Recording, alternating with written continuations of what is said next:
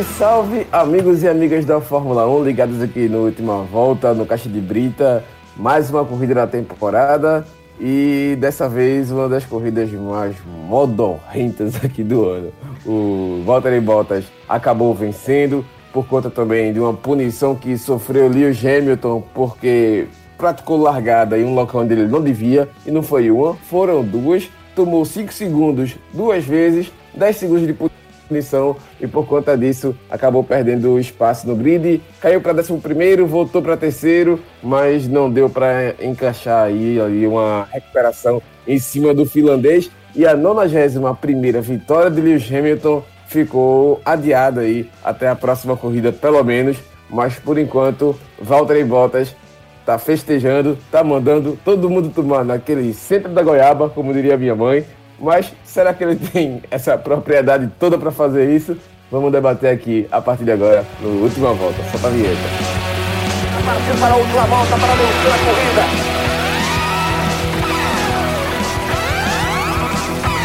É a última volta!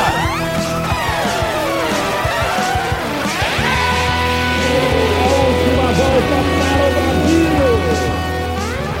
Vitor, dormiu ou tu conseguiu tirar um cochilozinho durante a, a, corrida? Eu confesso, eu, Diego Borges, confesso que eu dormi. Dormi, dormi. Depois que Hamilton foi ali, cumpriu a punição dele, voltou em décimo primeiro, chegou em terceiro, eu dei uma pescada aqui. Porque, eita, grande prêmiozinho chato. Cara, complicado. Eu. É, corrida começa 8, 10 da manhã, já começa difícil por aí. Mas é aquela, eu acordei, era mais ou menos umas 8h40, 8h50, já estava atrasado, peguei a corrida, voltei lá do início. Quando eu vi aquela história que eu comecei a passar, eu fui assistir a corrida no acelerado. É, eu assisti a corrida ao vivo no, com melhores momentos, fui pulando aquelas partes de disputa, de ausência de disputa, da galera só rodando, rodando, rodando, nada acontecendo. Então terminou que a corrida acabou sendo menos entediante porque eu dei essa acelerada no final. Bom pra Ferrari, né? Que ficou um pouquinho mais rápida, né? verdade, verdade. Mas assim, de fato, foi uma corrida que até se desenhava como uma corrida que poderia ter mesmo uma briga ali dentro da pista, porque o Hamilton ele teve um problema na qualificação, principalmente no Q2, e ele até ficou arriscado de não passar para o Q3 porque quando ele estava para fazer a volta dele, ele fez uma volta boa, só que foi deletada, porque ele passou por fora do traçado que a FIA estabeleceu. E também, quando ele estava para fazer essa volta mais rápida, faltava dois minutos, aí o carrinho da, do, do Vettel rodou, o Vettel perdeu o controle do carro, bateu e deu bandeira vermelha por enquanto no treino. E faltava dois minutos e Hamilton tinha que fazer o tempo dele, estava em 14 e ia cair fora do Q3, mas aí ele conseguiu voltar, agora voltou de pneu vermelho, enquanto Bottas e Verstappen fizeram bons tempos de pneu amarelo, e de fato era a melhor estratégia para largar, porque fazer uma, uma, parada só, né? Larga de amarelo, pneu médio, e fechar com pneu branco, que é o pneu duro, e nesse, nesse final de semana a Pirelli adotou justamente os compostos mais macios já para essa, essa, essa temporada para essa, essa prova, na verdade, né? E aí o Hamilton conseguiu a pole, mais uma pole na carreira e largou bem. Tinha a expectativa de que Bottas conseguisse pegar o vácuo, até botou o carro um pouquinho na frente dele, só que aí na outra curva o homem colocou o carro de novo na frente e por isso que eu estou falando aqui que talvez esse Bottas mandando todo mundo pegar o chapéu, se fuder mesmo. Mandou se fuder, mandou tomar no cu, mandou pra puta que pariu. Mas, bicho, dentro da pista, ele não passou o homem, não. Então, assim, ele mandou a turma pra todo que é canto, tomar suco de caju. Mas não foi competência tanto do Bottas assim. Tá certo que ele teve um bom final de semana, foi bem nos treinos livres e tudo aquilo que a gente conhece, né? Leãozinho de treino da porra. Gosta de botar o carro para cima de todo mundo no treino, nos primeiros é, tempos livres. Ele é o cara que começa sempre aparecendo bem e tal. Mas quando é o pega para capar, o britânico dá de lavada e dessa vez de novo não conseguiu, mas a punição, né? A garoteada. Aí sim, uma garoteada grande de Hamilton. Inclusive ganhou 10 pontos na carteira. Tem gente até brincando que já passou o Cruzeiro na tabela da Série B. Então, ficou aí essa manchinha pro Bottas. Mandou todo mundo se fuder, mas não foi tanto assim, não. Eu não sei se tu concorda comigo, Vitor. Ela. Eu acho que o Bottas teve uma boa largada, ele estava em terceiro, conseguiu aproveitar ali a, a saída ruim do, do Verstappen para tomar a posição dele.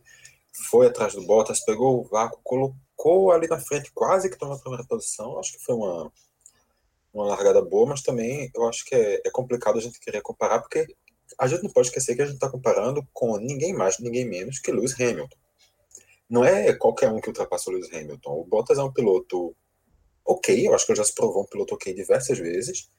E eu acho que o que a Mercedes quer é exatamente que ele seja um piloto ok. A Mercedes não quer que ele que ele ameace tanto assim o Bottas, a Mercedes quer que ele seja aquele aquele piloto que vai terminar em segundo, vai conseguir os 18 pontos, vai jogar a Mercedes lá para frente no campeonato sem depender exclusivamente do, do Hamilton, mas que também não vai não vai ser uma ameaça para a vitória do Hamilton, ele é fielmente isso.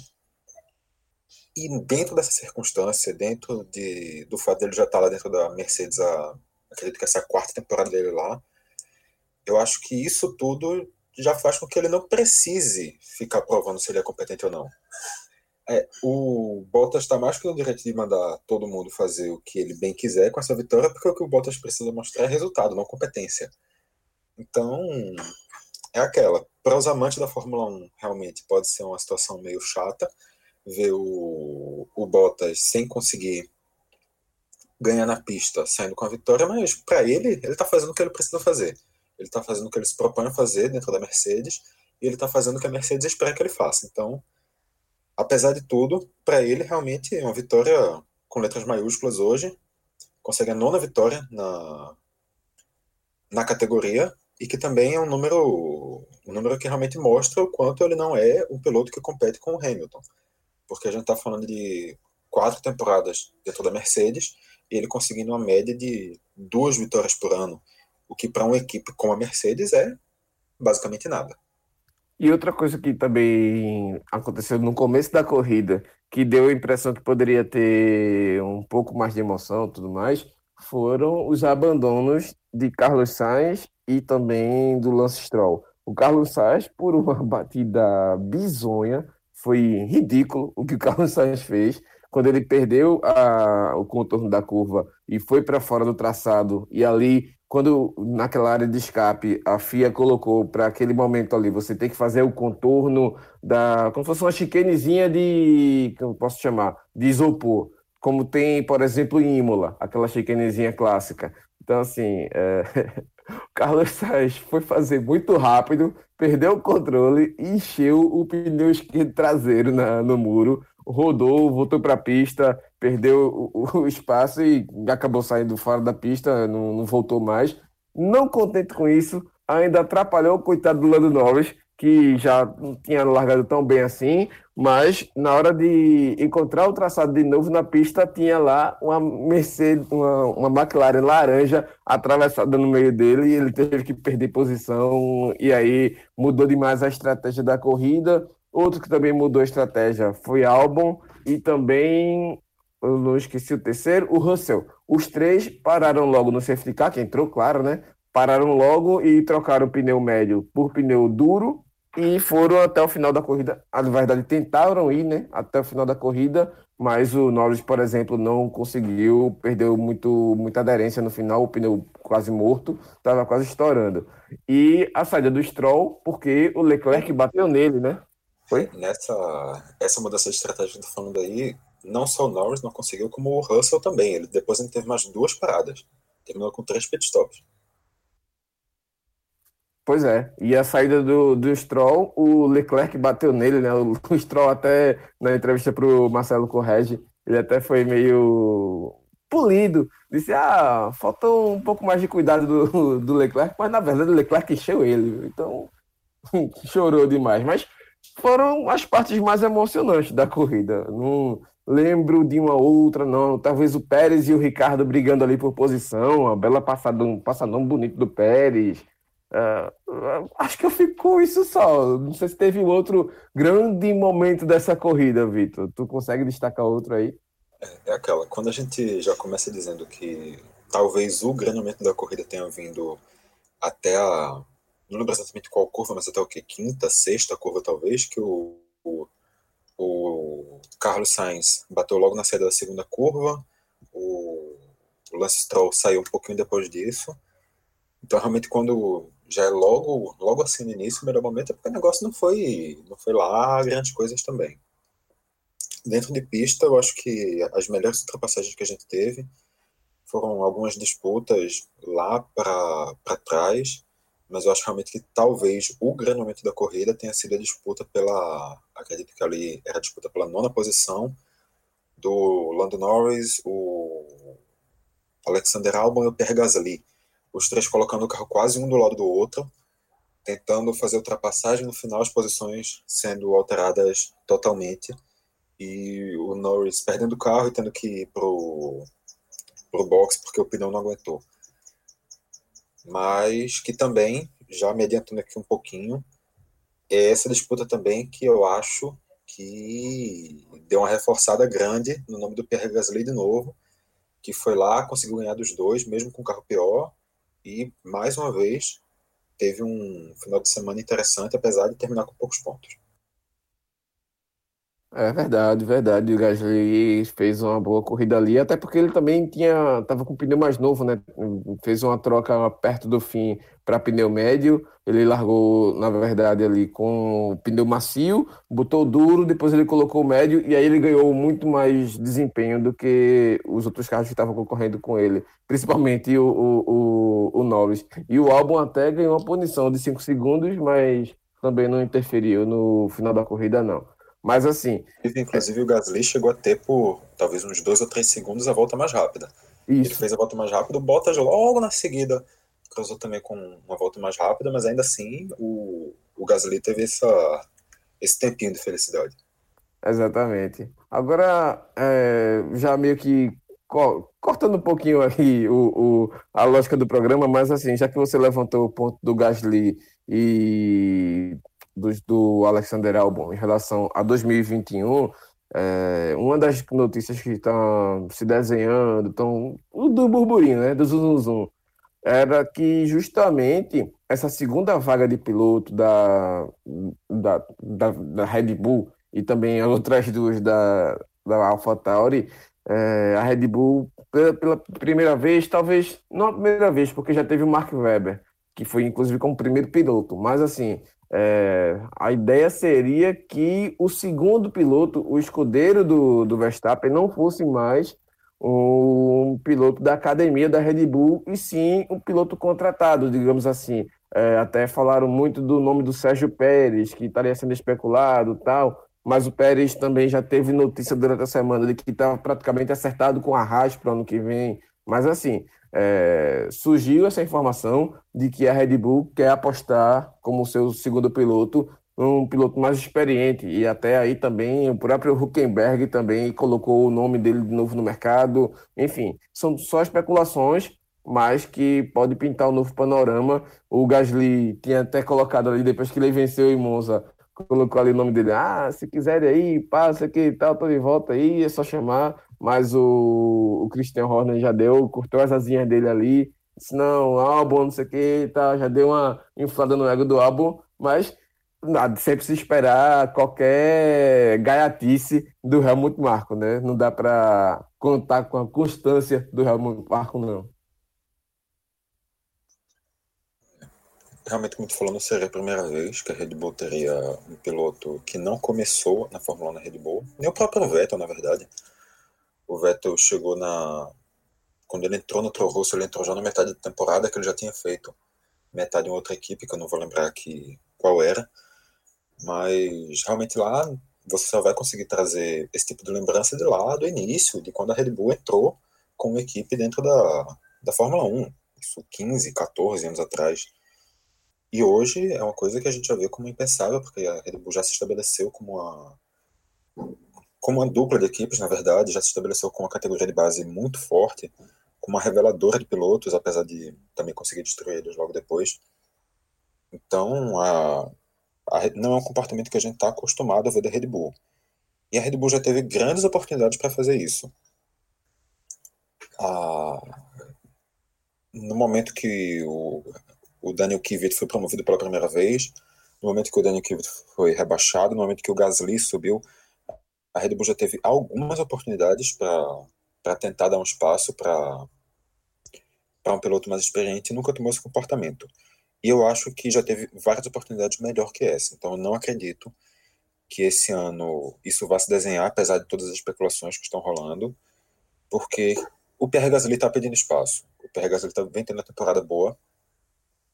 No início do ano, o carro da AlphaTauri estava muito ruim.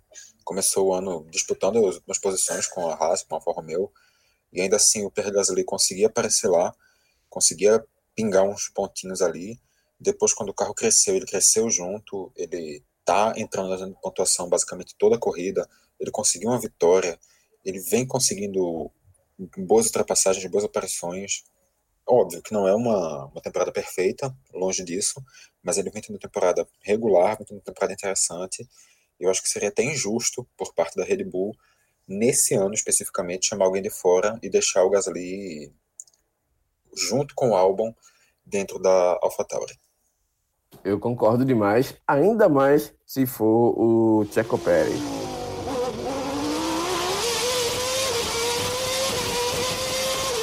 Agora, vamos lá para os destaques da corrida. Eu acho que. É. Botas, destaque, Botas. Tá bom, Botas. Mande tomar no cu mesmo, Botas. Você, tá bom, você é destaque, Botas. Ok, destaque, pronto. Botas, tá feliz, tá contente, Botas. Eu também destacarei o Pérez, que mais uma vez vai bem de novo na Rússia. Muito bom, ele corre muito bem na Rússia. Gasly, só uma questão de, de mencionar, mas assim, como o Vitor bem, falou, é, foram poucos pontos, mas por ter sido um ponto em cima de Albon e, e, e, Norris, que são ali, junto com ele, os grandes aspirantes aí as, as, ao futuro dentro da Fórmula 1, acho que isso vale sim, mas por ter sido uma pontuação baixa, eu boto essa ressalva. E Leclerc, rapaz, tá metido ali no meio das duas Renault ali. Até a Renault tinha a esperança de que pudesse conseguir o pódio, largou bem, a, a, ameaçou o Verstappen, passou o Verstappen, na verdade, só que depois o Verstappen recuperou rápido, muito mais carro para essa, essa corrida. E ficou ali o Leclerc no meio das duas Renault. Não sei o que danado o Leclerc tá fazendo ali. Mas tirou o bate-bate ali em cima do Stroll, não estava muito feliz o Stroll e ficou ali garantido no sexto lugar, Vitor. Quais são os teus destaques, os positivos, pelo menos? Então, concordo contigo com os nomes que tu falou. O, o Leclerc realmente surpreendeu, chegou até antes do de pit stop, está em segundo, ali dando aquela calentada no coração dos ferraristas, que não vem tendo muita, muita tranquilidade esse ano, mas também um, é, também sobre essa questão do Sérgio Pérez que tu falou, também gostaria de lembrar que sim, ele fez mais uma boa corrida na Rússia. Ele foi um piloto que ele conseguiu segurar com o pneu macio que já tinha rodado no, no Q2 da, do sábado. Ele conseguiu segurar esse pneu até a 21 primeira volta e indo bem, conseguindo bons tempos ainda assim. Então teve um, realmente uma operação muito boa, segurando, controlando o pneu de um jeito até surpreendente mas também vem tendo uma temporada indefensável. O Tiago Pérez, totalmente irregular, falhando bastante. Pelo menos tem esse dia de tranquilidade para ele no meio desse ano conturbado. Mas, ao mesmo passo que eu concordo com os teus nomes, eu queria também lembrar, até um pouco surpreendente o que eu vou falar aqui, mas eu queria destacar o nome do Kevin Magnussen. Por incrível que pareça. Kevin Oi? Magnussen terminou fora da zona de pontuação, terminou em 12 segundo, mas ele, assim como o Grosjean, eu não sei o que aconteceu, mas de repente eles estavam ali depois da largada em nono e décimo. Eles conseguiram. O Grosjean, no caso, não, não segura, como sempre, mas o Magnussen conseguiu segurar por algum tempo essa, essa posição. Depois acabou perdendo, porque o carro da Haas também pesa. Mas eu acho que, pelo que se pode esperar do carro da Haas, o Magnussen até que fez uma corrida interessante. Ah, sim, sim, com certeza. E só para lembrar também, né, que o Kimi Raikkonen igualou o Rubinho, né, na, na quantidade de, de largadas na Fórmula 1, né? Também só para destacar essa. Aí é, aí é recorde superando brasileiro. A gente não dá muito ibope, não. e os negativos? Quiser começar, Vitor? Eu. Enfim, eu acho que eu vou apontar Hamilton, porque foi uma garoteada muito grande, velho. Porque, assim, não é um erro tipo o que aconteceu com ele na Toscana, quando ele viu o safety car e entrou de vez, de bolo ali e tal, beleza. Bicho, essa foi uma garoteada muito grande, velho. E não foi uma vez, não, foram duas vezes. Acho até que se ele tivesse só cinco segundos de pênalti, eu acho que ele tirava até para encontrar botas. Mas enfim, foi muita garoteada do Hamilton. Eu boto ele no negativo. E eu vou botar Carlos Sainz, porque foi uma garoteada enorme também. Foram outro, foi outro erro bizarro. O cara encheu o muro com o pneu esquerdo traseiro. E, velho, acho que vai ficar só com esses dois mesmo. O Stroll não teve muita culpa, não. O Leclerc que bateu nele.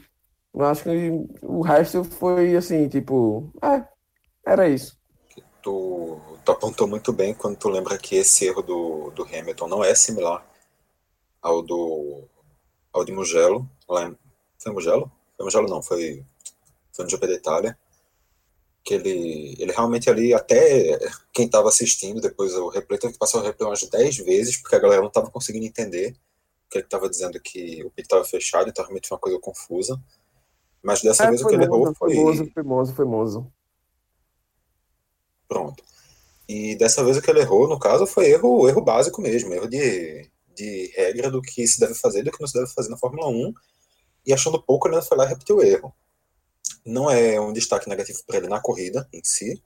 A corrida ele conseguiu uma boa corrida de recuperação, saiu de 13 terceiro para chegar em 11 primeiro, perdão, para concluir na terceira posição, conseguiu boas ultrapassagens, teve muita facilidade, não teve dificuldade quase nenhuma para tirar. É aquele, se fosse o se fosse um outro piloto com carro nessa vantagem, era muito possível que conseguisse também chegar nessa terceira posição, mas nunca que ia ter a facilidade para fazer as ultrapassagens que o, que o Hamilton teve. Mas o, o final de semana sai realmente como um ponto negativo para ele, que tinha uma chance enorme, tinha tudo na mão, apesar da, de diversos problemas que aconteceram ao longo do fim de semana. Ele tinha tudo na mão, tinha perfeito para conseguir essa semana igualar o recorde de vitórias do Schumacher. E na próxima semana, na Alemanha, no país do Schumacher, conseguiu ultrapassar e se tornar o primeiro piloto a chegar em 92 vitórias, mas vacilou. Isso pesou, realmente, no final de semana do Hamilton, ele não tem como sair com muito sorriso. E o que tu falou do Carlos Sainz, eu estendo, na verdade, para toda a equipe McLaren. Na verdade, nem fez uma corrida. Largou, já foi ali querendo no ímpeto recuperar a besteira que fez saindo da pista e perdeu a mão, foi direto no muro, sem ela não podia fazer aquilo. O Grosjean passou ali umas quatro vezes durante a corrida e não bateu, então o Carlos Sainz não, não tinha o direito de bater. E o Lando Norris também não teve uma corrida boa. A estratégia dele foi, foi errada desde o início, teve que fazer mais pits do que o esperado, acabou sendo ultrapassado com facilidade em alguns momentos e terminou a corrida em 15 longe da zona de pontuação quase que isolada, ali na terceira posição, com uma vantagem muito boa sobre a Racing Point. Já está agora olhando para trás e vendo Racing Point e Renault a menos de 10 pontos de distância. E se bobear muito, até a Ferrari começa a, a olhar com mais carinho da McLaren.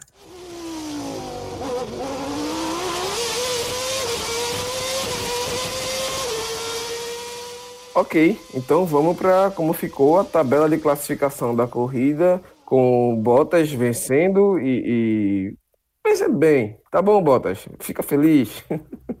Bottas venceu e também teve a volta mais rápida. Verstappen foi o segundo, Hamilton completou o pódio. Pérez, Ricardo, Leclerc, Ocon, Kvyat, Gasly e Albon fechando a zona de classificação. Não pontuaram Giovinazzi, Magnussen, Vettel, Raikkonen, Norris, Latifi, Grosjean, Russell, Carlos Sainz e Stroll foram os que abandonaram a prova. E aí a gente chega à classificação da Fórmula 1. Nossa, pra, 2020. também, Bottas ficou também com a volta mais rápida, fez aquele pontinho extra. Isso, isso, isso. Então, melhora um pouquinho, né? A classificação na, no, no campeonato no geral, né? Hamilton, seis vitórias. Não é, é como se a Mercedes precisasse de um ponto para nada, né? Mas já que tem, ninguém vai reclamar. Pois é, né? É melhor do que nada, né? É melhor do que o, o. Qual foi? O Russell, rapaz. Finalzinho da corrida botou o pneu vermelho ali, botou mais macio. O que, é que esse cara vai fazer? Até o Cláudio Baixado brincou, né? Ah, o Russell quer fazer a volta mais rápida, mesmo que ele não fique com ponto, mas quantas voltas rápidas o Russell tem? É um bichinho, velho. Faço não. Isso é bullying. Hamilton, primeiro, 205 pontos, 205, 6 vitórias. Bottas é o segundo, duas vitórias, 161 de pontos. Abriu uma vantagemzinha pro Verstappen aí, viu? Que é o terceiro, 128 pontos, uma vitória. Aí vem Norris, o quarto, 65. Albon, quinto, 64. Ricardo, sexto, 63. Leclerc, sétimo, 57. 56, Sérgio Pérez é o nono. Pierre Gasly fechando os 10 primeiros, 45 pontos. É o único que tem uma vitória fora o trio que lidera. Carlos Sainz, 41 pontos. Ocon, 36 pontos. Vettel, 17. Kvyat, 14. 6 pontos. Quem tem é exatamente o Nico Huckenberg, que não corre mais, mas fez a sua gracinha ali em dois finais de semana. Antônio Giovinazzi tem dois pontos. Quem tem um ponto apenas é o Kevin Magnussen. O Raikkonen também tem dois pontos, companheiro do Giovinazzi. E ainda não pontuaram George Russell, Nicolas Latifi e Roman Grosjean. Eita, meu Deus do céu. Pelo menos o Grosjean acertou ali a, aquela área de escape. Passou as 10 vezes ali, mas acertou. E só para Diego, só para fazer a justiça com, com o George Russell, Óbvio, ele não conseguiu a volta mais rápida, não tem nem, nem questionamento sobre isso. Mas eu vim aqui procurar. Pelas voltas mais rápidas, o George Russell foi o quarto melhor piloto.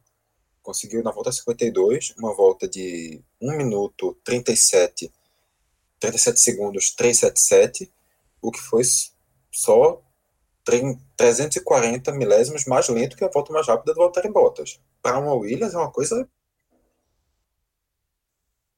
Duvida a Ferrari fazer um tempo desse? O melhor carro da Ferrari é 11 na briga das, das voltas mais rápidas. Toma aí, só 10 carros na frente, mais da metade. E passando para os construtores, Mercedes é a primeira, 300, 366 Red Bull segundo, 192. McLaren terceira, ainda 106 pontos. Mas a Racing Point já a quarta tem 104. Lembrando que perdeu ponto no começo da, da, da temporada. Renault quinto com 99. Ferrari a sexta com 74. AlphaTauri 59 a sétima. Aí vem Alfa Romeo quatro pontinhos. Oitavo. Haas um pontinho com a nona. E a décima colocação a Williams, que ainda não pontuou final de semana do próximo dia 11 de outubro, aí no caso uns 15 dias de novo de recesso até o GP de Eiffel, o circuito do Eiffel, no autódromo de Nürburgring, Nürburgring, Nürburgring.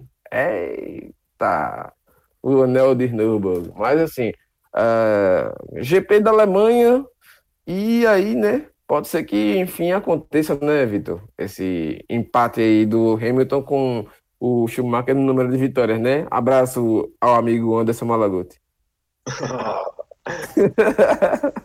é, é, aquela, para quem não, para quem não sabe, hoje o Hamilton ter ganhado foi uma culpa exclusiva de Anderson Malaguti, do Diário de Pernambuco e Diego Borges. A culpa é exclusivamente dessas duas pessoas. Ah, eu só fiz o texto. Eu só fiz o texto. Uhum.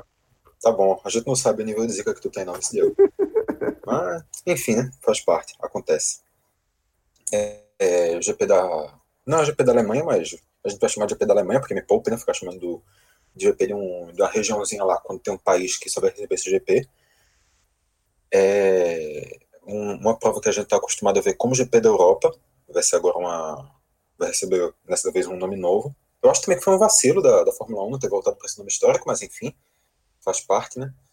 Vai ter uma, uma prova lá, umas duas semaninhas de folga mais tempo para as equipes fazerem algumas mudanças aerodinâmicas. McLaren e Ferrari estão fazendo leves mudanças a cada a cada prova devem inovar mais uma vez na próxima para tentar consertar alguma falhinha do que vem apresentando nas últimas nas últimas corridas. E vamos ver, né? Vamos ver se, se é exatamente na terra do Schumacher que o, que o Hamilton finalmente iguala essa marca. E depois já vai, já começa, já deixa de perseguir a marca do Schumacher para perseguir a centésima vitória, que aí, aí sem dúvida vai ser a marca, uma das marcas, talvez a marca mais histórica de toda a história da Fórmula 1. Ah, de fato, né? Porque assim, o Hamilton, não que na Rússia não tenha histórico de alemão cair, né? Pelo contrário. Mas acho que Hamilton guardou aí para Nürburgring. Eu não vou fazer essa, é, é, esses testes aí, correr contra mim mesmo, ganhar 10 segundos de punição para ver se eu consigo tirar. Se eu não tirar na Alemanha, eu passo o alemão na terra dele. Mas é isso. Tem pergunta capciosa hoje, Vitor? Tenho pergunta capciosa. Dá-lhe aí. Diego, olhando, olhando hoje, tu acha que ainda existe alguma chance, conhecendo todas as loucuras que existem da equipe Haas, tu acha que ainda existe alguma chance de ano que vem olharem para o Roman Grosjean e dizerem renova o contrato desse cara aí? Rapaz, eu não vou dizer que não acho que não tem, porque eu já pensei isso quando terminou a temporada 2019 para 2020. E, bicho, os caras tiveram a pachorra de renovar com o Grosjean, junto com o Magnussen também, velho. Então, assim, eu não espero é mais nada ali. Mas que, pelo amor de Deus, se, se for de novo, aí eu vou dizer, velho, sai da Fórmula 1, bicho. Vá pra Fórmula Indy, vá fazer alguma besteirinha lá, que aqui só tá fazendo raiva com esses caras, velho. Não tem condição, mas eu não duvido, não. É aquela da Haas, chegou no ponto que a gente só espera o pior, né? É, é, pô. É Haas, é humano, né? Nossa. Mas é, é, é, mais ou menos isso. O Gunter parece que não tá lá para para brigar por ponto, que é só dar raiva para as outras equipes e ver uns acidentes para dar emoção na prova. é, né? Fazer um, um bruçozinho, alguma coisa do tipo. Movimentar um pouco. Porque tá precisando de movimento, porque depois desse GP de sorte eu tô quase dormindo, toda, quase apagando. Mas pelo menos o programa foi muito melhor do que o GP. Isso eu garanto a você. E até é, mais curto. Tem nem concorrência, tem nem concorrência, Diego. É, né? Enfim. Mas eu acho muito melhor. Mas é isso, galera. Fosse o Hamilton com 10 segundos a menos, correndo contra o Roman Grosjean em 18 Os dois a milhão. Mas é isso, galera. Fiquem ligados aí no Caixa de Brita, se liguem na última volta. Tá, estamos chegando aí com mais produtos. E também, próximo, daqui a 15 dias, tem um novo DescubraCast aqui falando sobre Fórmula 1, falando sobre o GP de Nürburgring, no GP da Alemanha, de Eiffel, da Europa, enfim. Grande prêmio que Hamilton, enfim, vai empatar com o Schumacher, pode me cobrar, dessa vez já sai. Abraço a todos. Eu vou ver agora que o Leclerc ganha. ah, aí também já é demais. Abraço a todo mundo. Até a próxima. Valeu.